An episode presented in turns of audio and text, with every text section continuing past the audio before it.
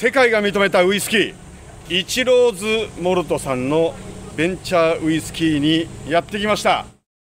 荻原次春ビーパルラジオ。こんにちは荻原次春です。行っちゃった？行っちゃいました。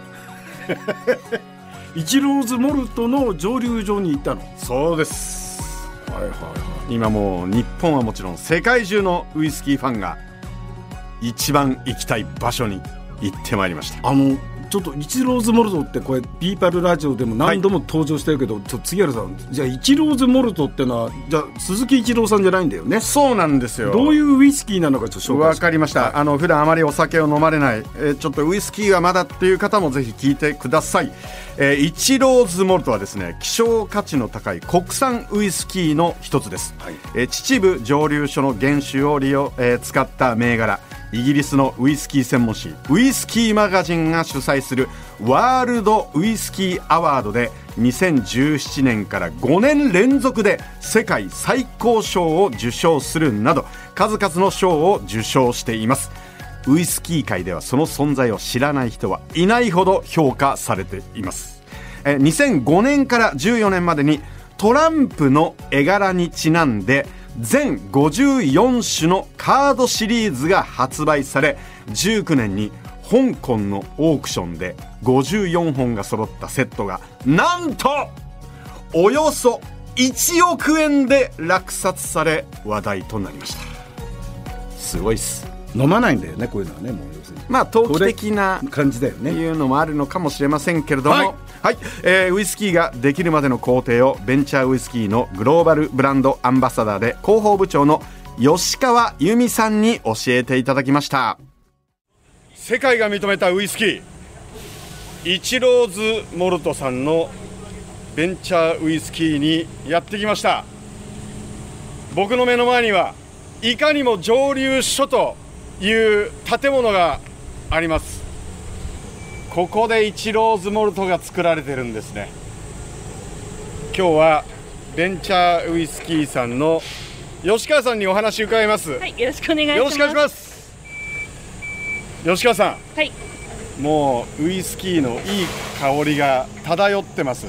そうですね。雰囲気からも味わいが感じられるような。え。はい、僕ねいつも気になったんですけどあのウイスキー蒸留所っていうと、はいああいった塔のイメージありますよねありますね。建物あれはなんで蒸留所はああいう建物があるんですかあれはですね、もともと原材料で使う大麦の麦芽を乾燥させるための、まあ、煙突みたいな建物として昔からスコットランドでも使われてきた建物なんですけれども、うん。まあ、キルン島っていう風な名前がついていたり、はい。屋根のあの独特な三角形の形がパゴタ屋根っていう名前を持ってたりとか、ウイスキーの蒸留所っていうとあれを見るとあここなんだなっていうようなのが伝わるようなそんな建物になってます。でこれからあのベンチャーウイスキーさんを案内していただくんですけどはい。吉川さん背高いですね。本当ですか？あの昔から牛乳飲みすぎたのかな。なんかスポーツのご経験あるんですか？はですねいろいろまあバスケットやってたりとか、まあ、今空手やってたりとか。空手？本当にまだ始めて1年半ぐらいなんですけれども。なぜ空手を？はですねあの昔からやってみたかったんで、まあ、今のタイミングでやらないともう一生やらないかなっていうので一応一生に一度はやってみたかったことを実現させていこうと。はい。まあまあ物騒な時代ですし。まああのちゃんと自己防衛。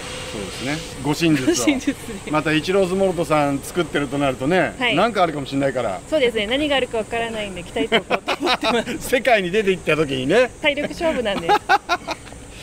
えー今日はあのーこちらの蒸留所を案内していただけるということなんですけど私あのーお決してウイスキーに明るいわけではないんですけどもはい。またあのーなんかえーっと本当に超ビギナーという感じでいろいろ質問してしまいますがよろしくお願いします、はいもちろん何でも聞いてください。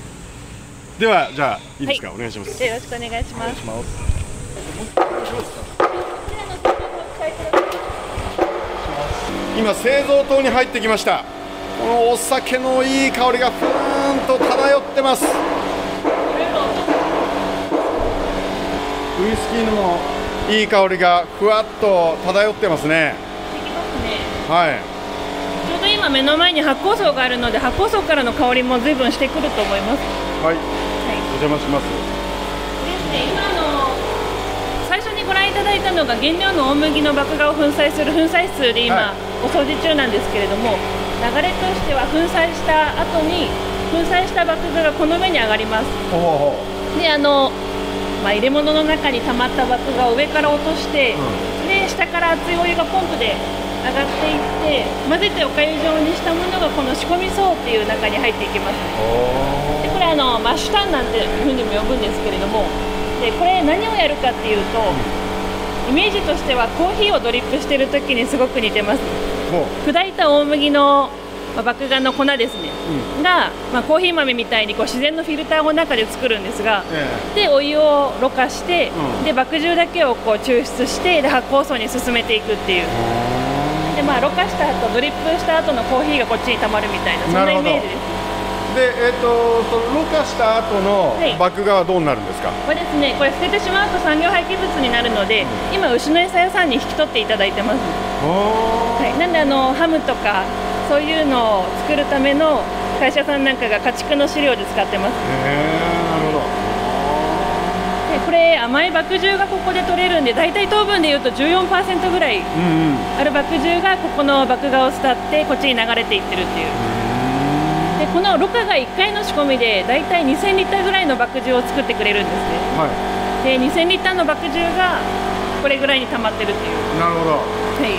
今目の前に人が10人くらい入れそうな大きな木製の樽がありますけども。本当にねあの巨大なお風呂みたいな感じですけど。はい。この中に、えーそのろ過した、はい。えーものが入っていると。はい。でこれ麦汁の状態だとここでまだアルコールは発生してないんですね。ああこれからですか？はいもう本当にこのままだと麦のジュースっていうイメージなんですがここに酵母を入れてあげて、はいはい。そうすると発酵が始まります。この麦汁の状態をはい。あの飲むとどんな味がするんですか？あのですね甘い麦ジュースっていうんですかあねそうなんですか。はい。へあの 14%15% の糖分でいうと熟した柿とかメロンぐらい甘みがあるんで。ねなのであの、まあ嘘か本当かわからないですけれども現地でスコットランドで昔朝ごはんの代わりにこれを飲んでた人もいたっていうふうに聞いてます、まあ、栄養価は非常に高いですね、この麦汁2000リッターに対して酵母をこうドカッと入れてあげると今度酵母がそのできた糖分を食べ始めてで糖分食べた分だけアルコールと炭酸ガスを作ってくれるアルコール発酵が始まります。でそれが大体発酵の最初の2 2日間ぐらい続きます。でそうすると中にある糖分も酵母が食べきるんですね。うん。そうすると2日後に食べるものがなくなった酵母はだんだんと疲れて死んでいきます。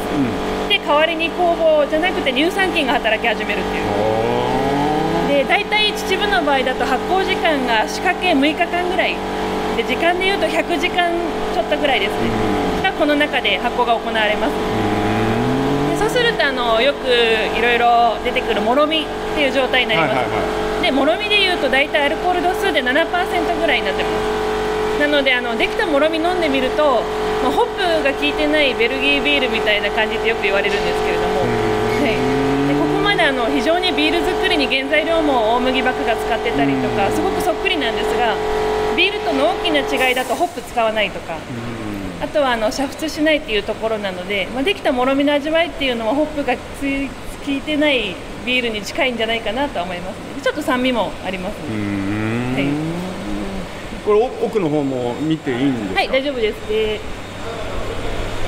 っちからまあ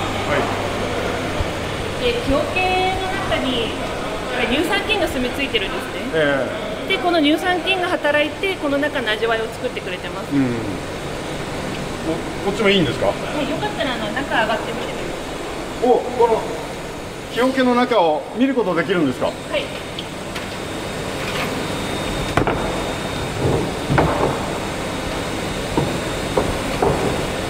こんな感じで押さえてますんで、これで発酵2日目ぐらいですね。では脚立に乗って失礼します高さが2メートル半ぐらいあるでしょうか。おおもうねかなり泡立ってます。白というかクリーム色ですね。ブクブクと泡が。ありますね、これ、ええ。酵母が作っている二酸化炭素なんですけれども、ん。昨日はですね、もう少し高くまで上がってて、で今、だんだん落ち着いてきているところです。ああなるほど。へえうわーあのなんて何の香りっていうんですかねこれね。ままだウイスキーとはちょっと違う感じ。なんか程遠い香りですね。うん。でこれちょっとこう明日明後日になってくると、まあ、酸味が増してきてバナナみたいな香りみたいなのも出てきたりとか、なるほど。確かにねちょっとフルーティーなはい、少しフルーティーな香りがしますね。しますねでもろみの中で酵母とか乳酸菌が働いてでウイスキーの香りの元を作ってくれているので人間がやることだとこの酵母がしっかりと働きやすい環境を整えてあげるっていうことです。うーん。なるほど。うわ。こういう風になってんだ。ありがとうございます。はい。国丸さん。本来は見学やってないんですよ。あそうなんだ。はいでも、えー北川キャンピングベースの合田さんに紹介していただいて、はい。はい。えー今回の取材する機会をいただあきました。そうはないんだ、世界最高峰の蒸留所に行けたわけだ。そう。だから今あの日本のファンだけではなく世界中のウイスキーファンがその、えー見たいという問い合わせすっごい多いんですよ。でも見学はやってない。見学やってないで、えーイチローズモルトなんですけどもこれなんでかっていうとあのこちらのベンチャーウイスキー社様の社長さんがアクトイチローさん。その名前取ったんだよね。そうなんです。から、えーイチローズモルトになってるんですけども、国丸さんはい。この製造過程、知れば知るほど国丸さんがとんでもない贅沢な飲み方をしていた。っていうのがよく分かりました。えどういうこと？いやだからほらウイスキー作りうにん。情熱をかけてる方たちが、ん。皆さん一生懸命この暑い中働いてるわけですよ、はいはいはでも国丸さんは何ですか？もう手弱でドボドボ入れたじゃないですかもったいない。い本当ね罰当たりだと思うんだけどいやあのすごいあのねイチローズモード高いんですよそもそもが。そう。それをあの合田支配人が、ん。行きましょうよって言うんで 俺遠慮しないからそういう時にドバドバ入れて飲んでたんだけど、はい。あのいろんな飲み方あんだけど でもやっぱストレートでまずは香りを味わってから飲むといいんだけどな本当に罰当たりです。いませんでした。